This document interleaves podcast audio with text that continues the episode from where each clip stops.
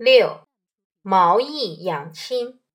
在古代，有个孝子叫毛义，因为那时是乱世，读书人大多不愿意出来做官，只想自己独善其身，好好教学，不愿贪图所谓功名利禄。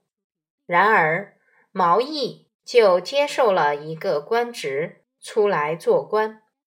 他的一些好友就觉得他不可以这样做，因此就看不起他。毛义在接受官位的时候还露出微笑，所以这些朋友都逐渐远离他了。过了一段时间以后，毛义的母亲往生了，毛义就把官职辞掉，从此。就没有再出来为官。毛义的好友中有一位很有名望的读书人，叫张凤。他看到毛义辞官回来，内心很惭愧。他说：“毛义当初这一笑是为谁笑的？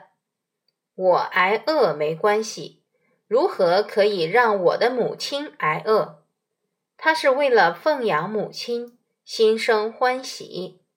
等母亲往生以后，他要保守气节，就不愿再出去。这是通权达变。